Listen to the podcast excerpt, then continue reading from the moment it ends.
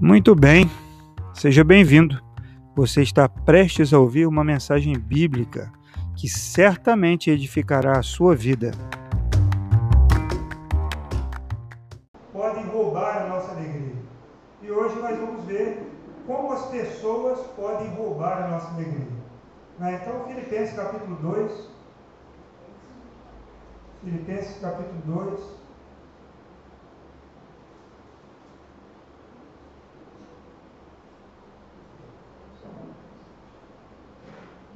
De 1 a 11. Filipenses 2, de 1 a 11. Diz assim: Se por estarmos em Cristo, nós temos alguma motivação, alguma exortação de amor, alguma comunhão no Espírito, alguma profunda afeição e compaixão, completem a minha alegria, tendo o mesmo modo de pensar, o mesmo amor, um só Espírito e uma só atitude.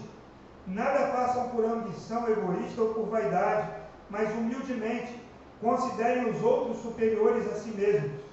Cada um cuide não somente dos seus interesses, mas também dos interesses dos outros. Seja a atitude de vocês a mesma de Cristo Jesus, que, embora sendo Deus, não considerou que o ser igual a Deus era algo que devia apegar-se, mas esvaziou-se de si mesmo, vindo a ser servo, tornando-se semelhante aos homens, e sendo encontrado em forma humana humilhou-se a si mesmo e foi obediente até a morte e morte de cruz.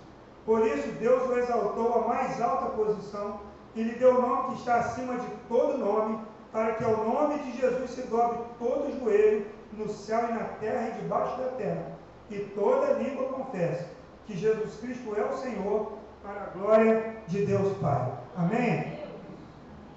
Como as pessoas podem roubar a nossa alegria? Né? Muitos de nós aqui já perdemos a alegria por causa de pessoas, né? Às vezes pelo que são, pelo que dizem, pela forma que nos tratam. Às vezes as pessoas mais próximas de nós, aliás, são essas mesmo, às vezes não, que mais nos ferem, que mais nos machucam, que mais roubam a nossa alegria. Então, a verdade, e na verdade, nós temos que viver e trabalhar com pessoas. Não dá para viver lá com. Eu tive um tio, na verdade ele era tio da minha avó. Eu pude conviver com um tio da minha avó. Era o irmão caçula da, tia, da minha bisa. O nome dele era, a gente chamava de Tineco, mas ele era Manuel. Ele deixou a família há muitos anos e foi viver, vivia numa casinha assim, no pé do ele vivia sozinho ali com três ou quatro cachorros, umas galinhas, ele conversava com aquelas galinhas conversava com os cachorros, e ele via a gente assim de vez em quando. Não dá para viver como tineca nos dias de hoje. Até dá, mas eu acho que não, não vai ser bom. É porque ele, acabou morrendo ali e precisou de ser cuidado por quê? Por gente. Porque por mais que quando ele adoeceu também, por mais que as pessoas nos aborreçam, nos firam, nos machuquem, a gente precisa de pessoas. Porque pessoas precisam de pessoas. A Bíblia fala em Provérbios que, assim como o ferro no ferro se, se afia, assim é o homem com seu irmão. Então, a, o nosso, a gente precisa né, de viver e conviver com pessoas sempre ao nosso redor. Não dá para a gente viver isolado no mundo. Então, as pessoas que existem ao nosso redor podem roubar a nossa alegria. E esses relacionamentos é, são difíceis às vezes. Os relacionamentos são difíceis. Então, algumas coisas que as pessoas fazem que podem roubar a nossa alegria. Primeira coisa é quando usam as palavras para nos ferir. O apóstolo Paulo diz aí no versículo 1: se por estarmos em Cristo nós temos alguma motivação, alguma exaltação de amor, alguma comunhão no Espírito, alguma profunda afeição e compaixão. Então, meus irmãos, as palavras, elas são muito poderosas, parecem abstratas, você solta palavras, mas as palavras têm poder, tanto para edificar e levantar, quanto para destruir e derrubar. A Bíblia fala em Tiago, nós vamos ler daqui a pouco, Tiago capítulo 3. Então, quando pessoas usam palavras para nos ferir, elas têm, a palavra ela tem um potencial. Às vezes você está animado e compartilha alguma coisa com alguém. Aí a pessoa já vem com uma palavra, um balde de água fria, você já volta desanimado, triste. Às vezes é o, precisava de, de outro tipo de estímulo, e vem algo totalmente ao contrário, aí você fica triste, chateado, é, é, é pensando, eu estou errado, não devia fazer assim. E aí, Provérbios 12, 18, Provérbios 12, 18, diz assim: há palavras que ferem como espada. Há palavras que ferem como espada, que entram e ficam. Permanecem ali, ó. E às vezes as cenas se repetem na sua mente, muitas vezes aquela palavra fica como um eco na sua mente, na sua cabeça, no seu coração. Te deixa triste, te deixa chateado. Então as pessoas elas podem roubar a nossa alegria usando, usando as palavras. Mas o verso 18, a última parte diz assim, de Provérbios 12, 18. Mas a língua dos sábios traz a cura. Então a palavra ela pode matar ou ela pode curar. Tem poder. Tiago capítulo 3, irmãos. Diz assim, Tiago capítulo 3. Meus irmãos, não sejam muitos de vocês mestres, pois vocês sabem que nós, os que ensinamos, seremos julgados com mais rigor. Todos tropeçamos de muitas maneiras. Se alguém não tropeça no falar, tal homem é perfeito, sendo também capaz de dominar o seu corpo. Quando colocamos freios na boca dos cavalos pra, para que eles nos obedeçam, podemos controlar o animal todo. Tomem também como exemplo os navios. Embora sejam tão grandes e impedidos por fortes ventos, são dirigidos por um leme muito pequeno, conforme a vontade do piloto. Semelhantemente, a língua é um pequeno órgão do corpo, mas se vangloria de grandes coisas. Vejam como um grande bosque incendiado por uma simples fagulha, assim também a língua é um fogo e um mundo é um mundo de iniquidade. Colocada entre os membros do nosso corpo, contamina a pessoa por inteiro, incendeia todo o curso de sua vida, sendo ela mesma incendiada pelo inferno. A língua é algo bastante sério que você deve se preocupar. Ao proferir uma palavra, esses dias eu estava olhando é, o Instagram da, da pastora Valnice Milhões, ela tem uma relação assim, com o judaísmo, mas é uma coisa interessante que ela colocou para os judeus, essa década do calendário judaico, eu acho que no calendário, no alfabeto hebraico é Gadol. É, parece um G ao contrário, assim. é a década da boca. Essa palavra é hebraica, década da boca. São dez anos aí para ter cuidado com o que fala. Ela, se você não quer que aconteça, não fale. Se você não quer colher, não semeie. Se você não quer que algo ruim aconteça, não profetize, não chame, não traga isso sobre a sua vida, sobre a sua casa, sobre o seu irmão. Não use a sua boca para ferir pessoas. Às vezes você não tem nada para falar. Fique quieto, fique quieta. A Bíblia fala que até um sábio de boca fechada, até um tolo de boca fechada é confundido com um sábio. Então, se não tem nada para falar, você deve fazer o quê? Ficar em silêncio. Fique quieto. Você deve usar sua boca para abençoar, para declarar sobre a sua casa coisas boas, sobre a sua vida, sobre as pessoas que estão perto de você. Use a sua boca para abençoar e não para ferir, porque ela pode ser uma espada, a gente viu lá em Provérbios 2, 18.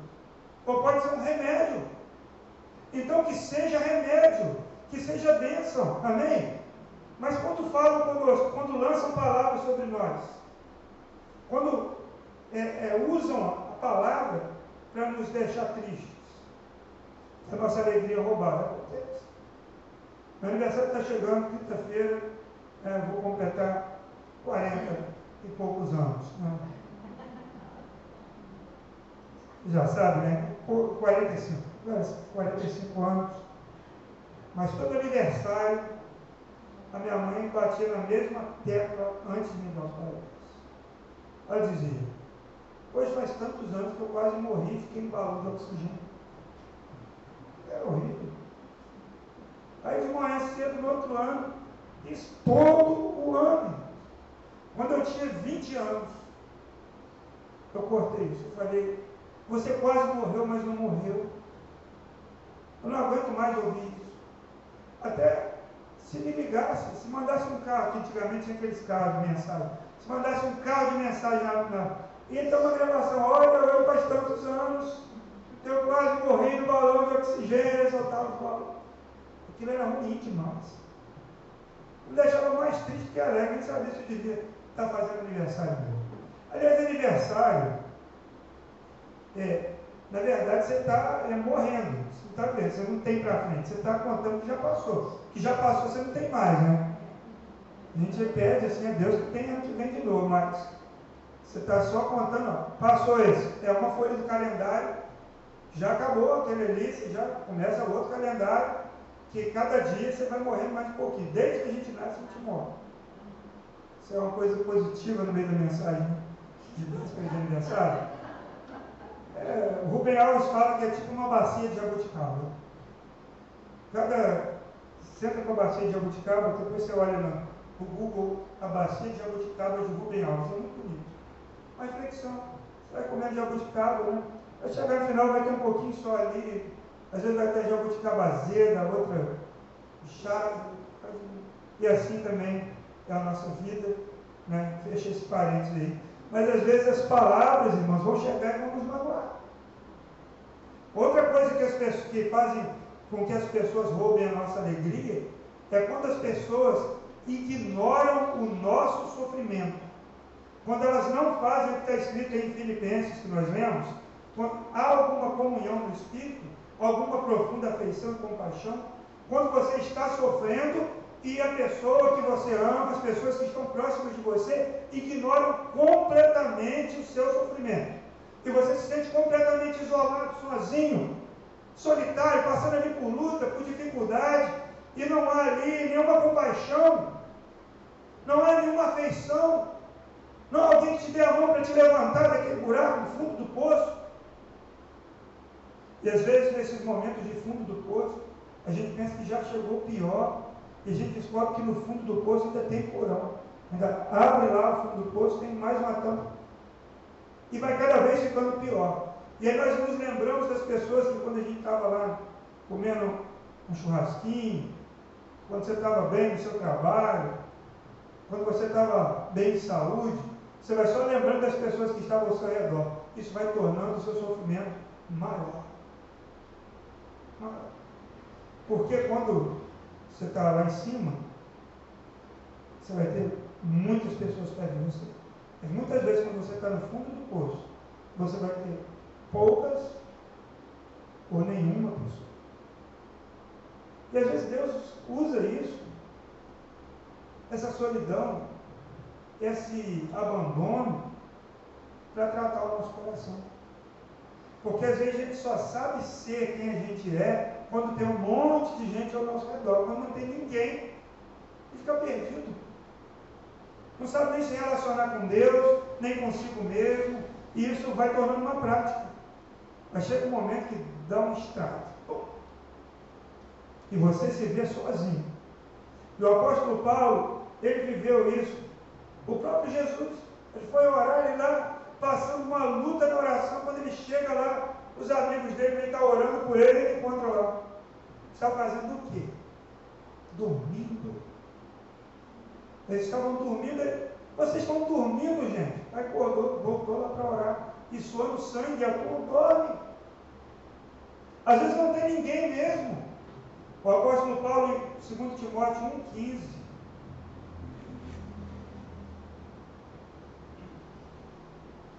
Ele disse assim: Você sabe que todos os da província da Ásia me abandonaram, inclusive Fígio e Hemógenes. O apóstolo Paulo sabia muito bem o que era passar momentos em que não tinha ninguém perto dele. Mas nesses momentos em que as pessoas nos abandonam e nos provocam sofrimento, às vezes é uma oportunidade de conhecer o nosso próprio coração, de conhecer a nossa alma, de conhecer quem realmente nós somos e de conhecer as pessoas com as quais nós aquelas que nós julgávamos conhecer. Acho que é o, o meu amigão, a minha melhor amigo, o meu colega, aquele mais chegado, é onde você vai, às vezes, ficar triste, mas saiba de uma coisa, a Bíblia diz que pode o seu pai e a sua mãe abandonarem você, mas Deus diz que Ele não te abandona jamais. O povo de Israel é, viveu um momento em que eles não queriam fazer nada. Né? Acho que Isaías capítulo 49, 45, eles não queriam fazer mais nada. E eles estavam dizendo assim: o Senhor nos abandonou, o Senhor nos desamparou, o Senhor nos deixou de lado. Aí Deus disse para eles assim: Eu não abandonei vocês. Pode até uma mãe abandonar um filho que amamenta. Pode. Ainda que essa faça isso, eu, todavia, não abandono vocês. Eis que na palma das minhas mãos eu te gravei, e os seus muros estão continuamente diante de mim. Sabe, ficamos tristes porque não temos alguém nos fere, não tem compaixão de nós, não, não vê nosso sofrimento, mas Deus vê. Deus.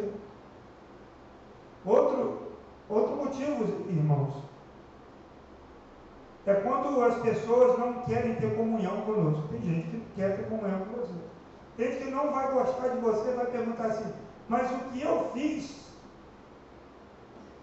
para que essa pessoa, para que esse homem, essa mulher, não goste de mim? Não fez nada. Simplesmente não quis ter comunhão com você. O apóstolo Paulo fala lá em Filipenses: completem a minha alegria, tendo o mesmo modo de pensar, o mesmo amor, um só espírito e uma só atitude. Isso aqui é o ideal. Que nós tenhamos a, a, a, o mesmo modo de pensar, o mesmo amor, um só espírito e uma só atitude. Mas nem sempre isso vai acontecer. Às vezes você vai buscar a comunhão, mas a pessoa não vai querer. Ela quer ficar sozinha, ela quer ficar isolada, ela não quer ter comunhão com você. Não se entristeça por isso. Provérbios 18, 1 diz: Quem se isola, busca. Provérbios 18, 1.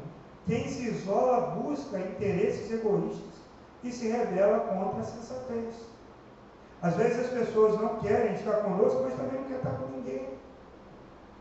Aí você fica pensando que é pessoal que é por causa do seu cabelo, por causa do seu sotaque, por causa do seu carro, por causa do lugar que você mora, por causa da sua casa, de onde você veio. Não, não é, não é pessoal, muitas vezes não é simplesmente aquela pessoa que quer ficar isolada, quer ficar sozinha, não quer comunhão.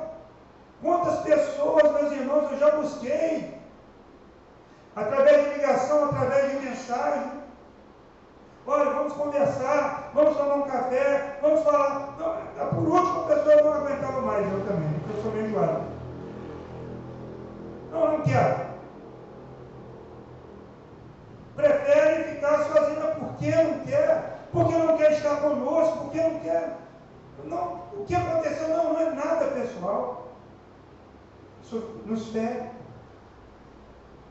Meus irmãos, Romanos 12, de 3 a 5 diz assim: Pois pela graça que me foi dada, digo a vocês: ninguém tenha de si mesmo um conceito mais elevado que deve ter. Mas pelo contrário, tem um conceito equilibrado de acordo com a medida da fé que Deus lhe concedeu. Assim como cada um de nós tem um corpo com muitos membros, esses membros não exercem todos a mesma função. Assim também em Cristo nós, que somos muitos, formamos um corpo e cada um está ligado a todos os outros. Às vezes as pessoas que não querem ter comunhão com você e comigo, e às vezes com uma congregação, com um grupo pequeno, ela tem um pensamento muito elevado de si mesma. Tem gente que se acha tão espiritual que ela se sente autopastoreável, autossustentável. Ela não precisa conversar com ninguém. Ela não precisa pedir oração para ninguém. Ela, simplesmente ele, ele, ela existe e se basta ali. Só está tudo bem, está tudo bem, mas está sumido, tá, não tem ido, está faltoso, está faltoso, não, está tudo bem. Eu com Deus mesmo. Não preciso dos outros. Mas não existe um cristão saudável que não conversa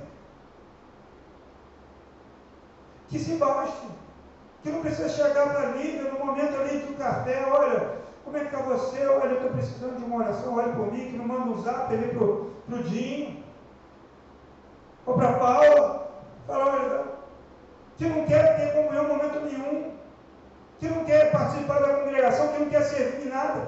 Não pode ser saudável. E aí a gente pensa não é comigo. Não é.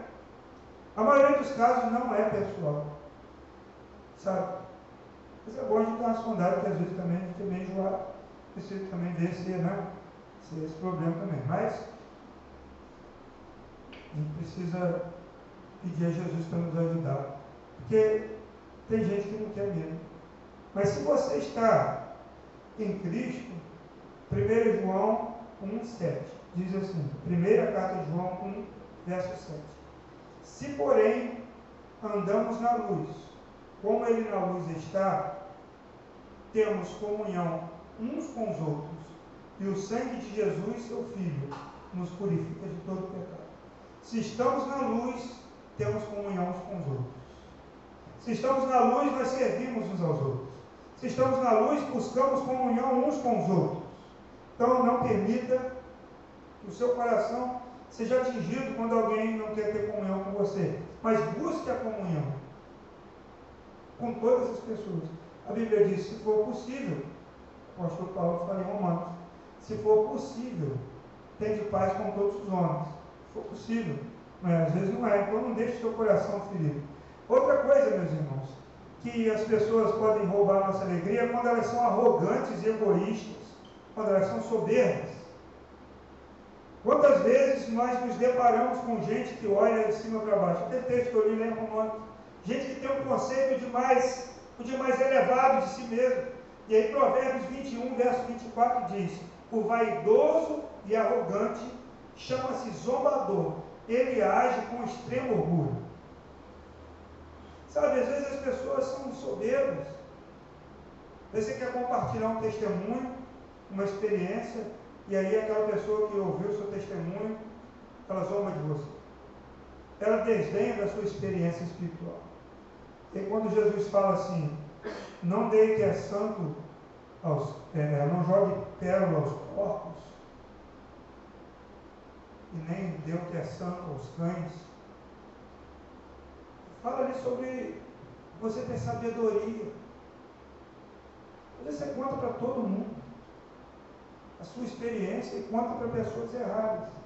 E aí no meio do caminho você encontra que é um super espiritual, uau, uau, e ele vai falar que isso não é nada. Que ele teve muito maiores experiências, muito mais profundas. Então não jogue o que é santo aos cães, nem dê o que é precioso aos porcos. Porque os cães podem se voltar contra você e te morder e os porcos vão pisar sobre aquelas, aquelas pérolas. Então, você tem uma experiência, um testemunho, guarde como algo precioso e compartilhe com alguém que vai receber. Dá para saber. Às vezes você insiste, quer, quer, quer compartilhar.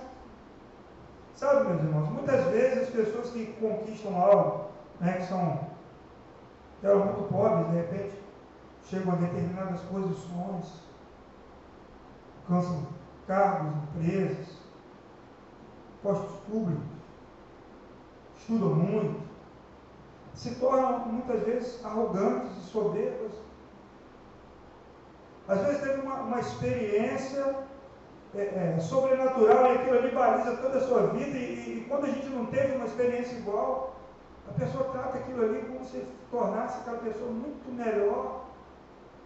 Isso às vezes machuca, principalmente quando a gente vai com muita alegria, a gente vai com tanta vontade de contar, compartilhar, aí chega um momento e vem então um balde de água fria, isso nos fere profundamente. 1 Timóteo, capítulo 6, verso 17, Paulo disse assim: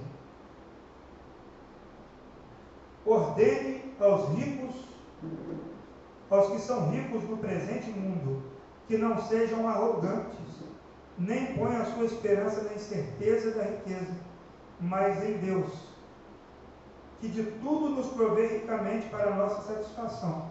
Tiago 4, 6, ele diz assim, mas ele nos concede graça maior. Para isso, diz a Escritura, Deus se opõe aos orgulhosos, mas concede graça aos humildes. Nós somos cidadãos dos céus. Amém? E devemos andar, é, ser coerentes com essa cidadania celestial. E humildade. Você pode ser um milionário, você pode ter um alto carro, você pode ser um, um, um presidente da república, você pode ser o prefeito, você pode ser o, o presidente de uma grande empresa, mas seja humilde. É o que o apóstolo Paulo fala assim: diga aos ricos desse mundo que não se vangloriem, que não se apoiem, que não coloquem a sua esperança nas riquezas desse mundo, porque tudo passa. Eu lá no Rio de Janeiro fazia capelania na Praça da Cruz Vermelha e com moradores de rua. Quantos moradores de rua apareciam lá para almoçar conosco com, com tantas histórias? Um deles era médico, formado, trabalhou e depois dos 50 decidiu sair de casa e viver na rua. Teve um que eu consegui localizar a família dele, mas aí o filho falou, olha, ele vai voltar para cá, bom saber que ele está pela cruz vermelha, mas a gente não vai pegar ele. Gente com família, com casa, com estrutura, que já teve dinheiro. E está lá, na rua, às vezes por, uma, por o que deu na cabeça, uma loucura, às vezes quebra, tem gente que quebra, preso que quebra. Já tem aí um monte. Marisa, está devendo, loja americano. Está aparecendo cada. Aí, tinha lá, às vezes o, dono não vai quebrar, mas ele tinha um gerente, um, sei lá. Do nada ele está com um bom emprego, de repente ele descobre que não está mais. Ele tem que mudar o estilo de vida. Então, não coloque a sua esperança nessas coisas. Seja humilde. Deus, a Bíblia fala que Deus se opõe aos orgulhosos. Eu, tenho, eu vou fazer a segunda parte dessa mensagem domingo, domingo que vem. Que vai falar, que nós vamos falar como Jesus agiu para nós aprendermos com ele. Eu quero orar aqui nessa noite sobre perdão. Estava ouvindo um depoimento esses dias, aquele Rodrigo Silva contando sobre o, um assassino em série dos Estados Unidos, esqueci o nome dele, passou por um julgamento público. E durante o julgamento, as testemunhas que estavam lá podem falar, estavam lá falar. Aí ele era psicopata. E aí tinha gente que falava, mostrou o vídeo, a mulher falando assim, eu quero que você morra e vá para o inferno, que a sua vida seja queimada. Ele, é. E outro xingou e outro. Mas de repente entrou um senhor lá e falou: Eu quero dizer nessa noite que eu perdoo você pelo que você fez com a minha filha, porque Cristo me perdoou. Irmãos, essas palavras fizeram com que o psicopata chorasse no único momento daquele julgamento palavras têm poder. Talvez você esteja aqui e alguém deu uma palavra que te deixou triste, que te magoou, te ofendeu, que te humilhou. Às vezes as pessoas dão palavras para nós quando a gente é adolescente, jovem, e a vida toda a gente passa a pautar tudo que a gente faz baseado naquela palavra que a gente ouviu. E a gente vive sempre em cima daquilo lá. Meu pai disse que eu, meu, meu pai disse que eu não ia dar, dar em nada que eu não ia ser nada na minha na vida. Eu tenho que me esforçar, eu tenho que trabalhar, porque eu tenho que provar para ele que eu vou ser alguma coisa. Então trabalho, trabalho. Aí o pai já morreu há tantos anos e aquela voz continua ecoando e nunca aquele, aquela voz te deixa descansar. Não tem paz no seu coração. Às vezes tem nem osso mais do pai ou da mãe que falou. Você não vai dar em nada, menino. Olha, essa vida, você não vai ser nada, você vai ser assim, você é feio, você vai ser sempre pobre, você não vai conseguir nada. E aí aquilo nos fere, nos machuca. Como lidar com as pessoas que nos ferem? Lidar com perdão. Precisa perdoar. Precisa dizer, eu te perdoo. Mas, pastor, quem falou comigo que me machucou já morreu. Diga assim, eu te perdoo em nome de Jesus. Aquele filme, a gente estava assistindo ontem, assisti uma parte daquele filme corajoso, não? Tem um momento que aquele policial negro, ele vai lá no túmulo do pai dele e lê uma carta no túmulo. Porque o coração dele estava ferido por palavras e por coisas que o pai fez com ele lá atrás. E aquilo prendia ele. E ele foi lá diante do túmulo do pai e leu uma declaração de perdão. Às vezes você precisa perdoar alguém que te feriu usando palavras. E às vezes palavras machucam mais do que pancadas.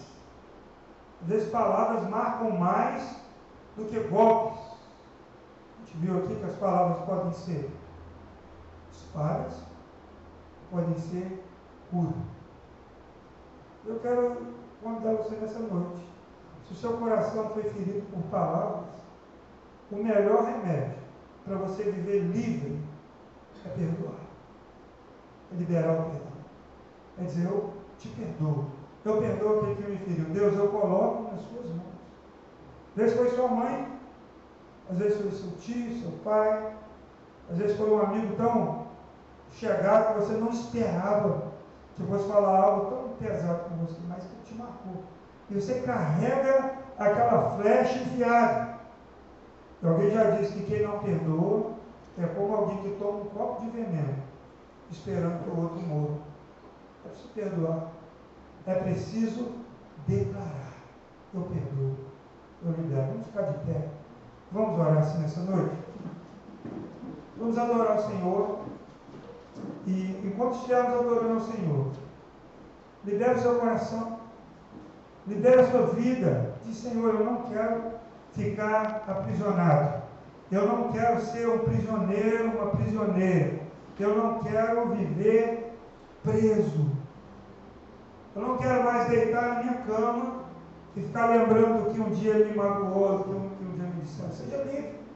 O perdão é o remédio para o seu coração. Não sai daqui nessa noite levando de volta o fardo que você talvez tenha trazido por muitos anos. Jesus disse: Vinde a mim, todos vós que estáis cansados e sobrecarregados, eu vos aliviarei. Vez a palavra que alguém te disse te machucou, mas hoje Deus tem a cura para seu coração. Quando adorarmos ao Senhor, você coloca diante dele essa palavra e perdoa, libera em nome de Jesus. Vamos adorar nosso Deus.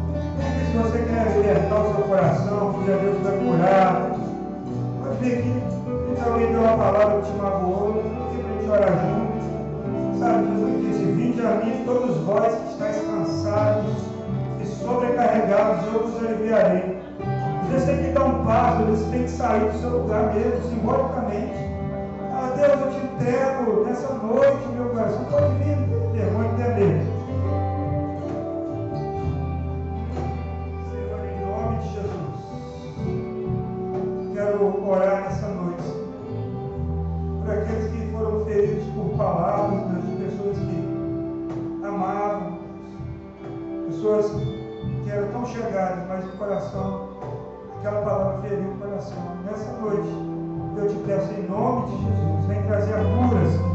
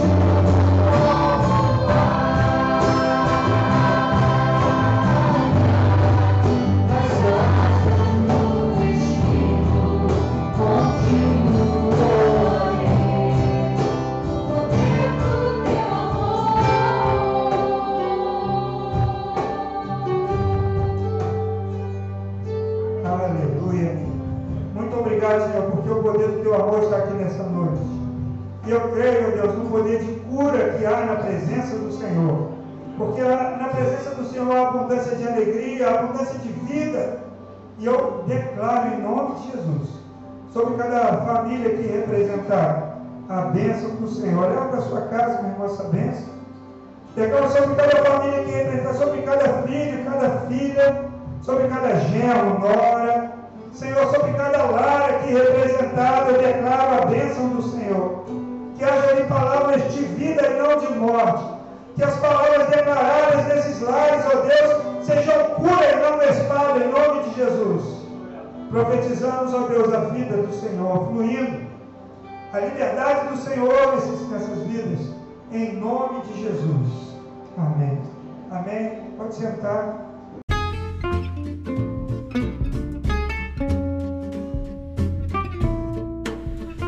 Muito bem, que bom que você chegou até aqui. Eu quero dar uma palavrinha final. Quero convidar você para nos conhecer pessoalmente, né? Vem aqui conhecer a igreja, nossos cultos acontecem sempre aos domingos às 18 horas e 30 minutos no Vale das Palmeiras em Macaé.